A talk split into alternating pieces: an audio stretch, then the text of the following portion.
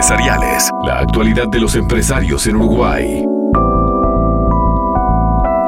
Y si uno busca en la página web de, de Clyde, le, le pasa un rezongo. Falta la historia de Clyde. Yo ayer estuve buscando la historia de Clyde. Falta en, en- en- en el destaque la historia de un lugar que tiene que es emblemático de Carrasco, que ha ido pasando de mano en mano, pero que me imagino que cada vez que hay un dueño nuevo, toma esa historia, porque tiene la responsabilidad de la historia y pretende hacerlo mejor con un local como Clyde. Y tenemos en línea a Gabriel Cobarrer.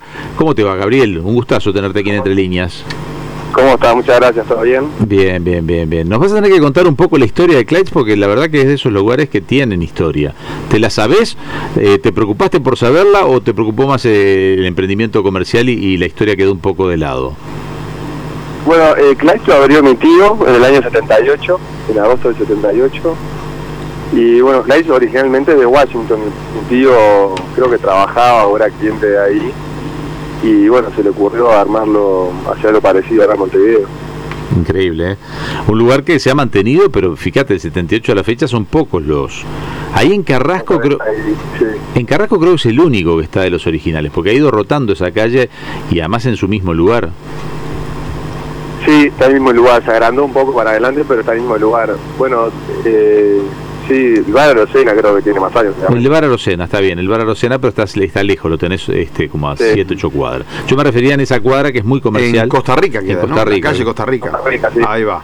Costa Rica, casi Rivera, casi Rivera, media Bien, cuadra, bien. tres, tres locales de Rivera. Este, bueno, se viene un centro ahí sesgado a ustedes muy importante que les va a dar también este mucha movida a toda esa zona de, de- de Carrasco, seguramente Sí, sí, eso va a estar bueno. va a estar bueno.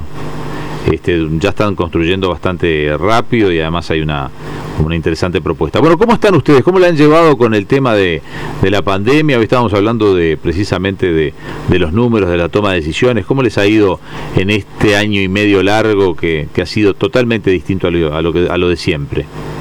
Y, o sea, fue muy complicado, ¿no? Todo, muy complicado. Porque mm, fue como que tuvimos tres golpes de la pandemia. Cuando empezó, que fue en marzo del 2020. Después anduvo dentro de todo bastante bien. Y a fin de noviembre empezó de nuevo, cuando empezaron a aumentar los casos, el trabajo bajó horrible. Y bueno, la última fue en marzo de este año, el 16 martes 16 de marzo, cuando habló el presidente, que también ahí bajó todo. Claro. Sí, ahí fue otro golpe porque además... ¿Y ustedes- ahora cómo están, Gabriel, ustedes? ¿Están repuntando? Está, leva- está levantando, a partir de julio y agosto empezó a levantar un poco, pero, perdón, el tema todo lo, todo lo que se generó antes, ¿no? Sí, todo lo Claro. perdido, digamos. Ah, todo eso fue, yo creo que igual la de marzo de este año fue la, la más dura. Ustedes a nivel de empresa, Gabriel, intentaron hacer alguna especie de reconversión de la empresa, por ejemplo, muchas empresas hicieron delivery, por ejemplo, no sé si ustedes se Bueno, metían en el mundo. con delivery, sí, empezamos, sí, tuvimos Bien. que hacerlo. ¿Cómo, cómo, ¿Cómo anduvo para ustedes el delivery? Anduvo bastante bien, por suerte muy bien. Porque la gente que iba a Clyde, que era habitual de Clyde, es a tener la costumbre de comer la comida de Clyde, porque es una comida muy rica, aparte muy especial y diferente. Me imagino que también... Pero andu- anduvo, anduvo, anduvo bien el delivery, sirvió, sirvió bastante. Ah, no, qué bueno. Ahora pensando ya en la presencialidad, o sea, que pensando que la gente vuelva. Hay como unas ganas de salir, me da la impresión igual, ¿no? Sí, Ya, sí, ya cambió, cambió bastante ya. Sí, sí, ya cambió bastante.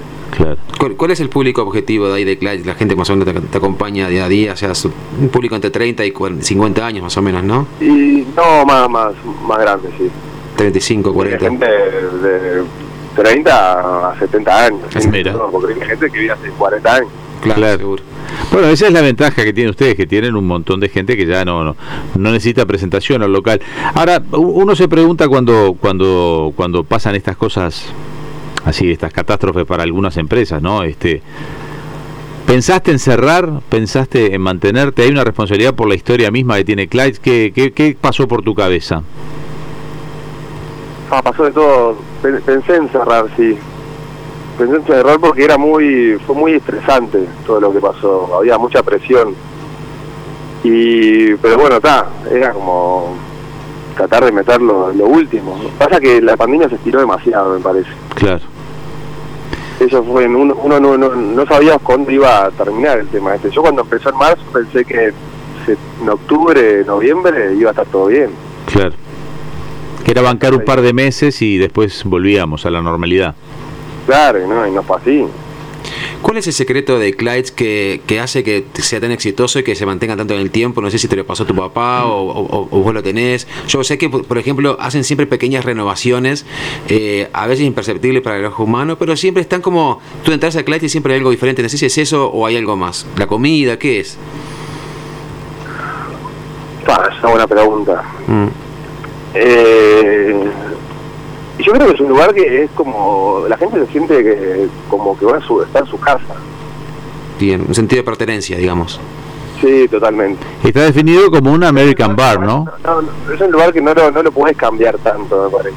O sea, Claro. tenés que mantener la esencia del lugar, todo lo que es, ni hablar de lo que es la decoración, la madera, y también parte del menú. Es como que la gente Claro. va al lugar y quiere eso de toda la vida. Yo estaba viendo acá, Gabriel, unas fotos, no, no, no el restaurante de ustedes, sino de Clyde en Virginia y otro, el de Georgetown en, en Washington. Y tiene una onda muy parecida a lo que tú decías que tu tío trajo la idea de allá. Con, eh, un minuto nos queda. Decinos, ¿qué, qué, ¿cuál es la especialidad del almuerzo de ustedes o de la cena? Nosotros abrimos solo de noche, a partir de las 7 de la tarde. Bien. Lunes a sábado. A mediodía vamos a ver cuando termine el proyecto este de enfrente.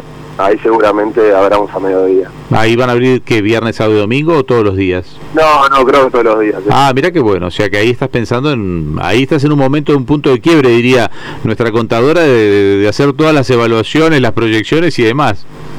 Ahí está, sí, sí, total. Falta igual, ¿no? Claro, sí, sí, sí, está en la etapa de construcción, por lo menos, no sé, un año faltará para eso. Y sí, yo creo un año por lo menos. Y no respondiste, ¿y la especialidad de la noche cuál es, por ejemplo? Lo que más se vende del menú es el chivito. Ah, mira. Sí.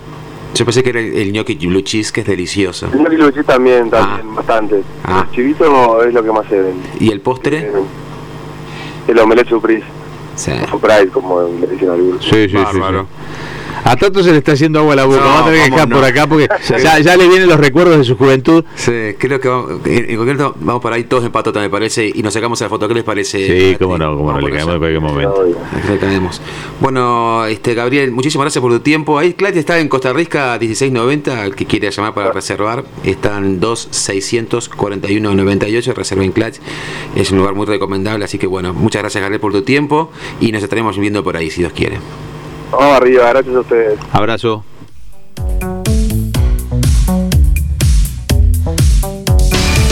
Por FM Hit. Un periodístico a tu medida. Con Leonardo Luzzi, Jorge Gatti, Diego López de Aro y Andrés Fariña.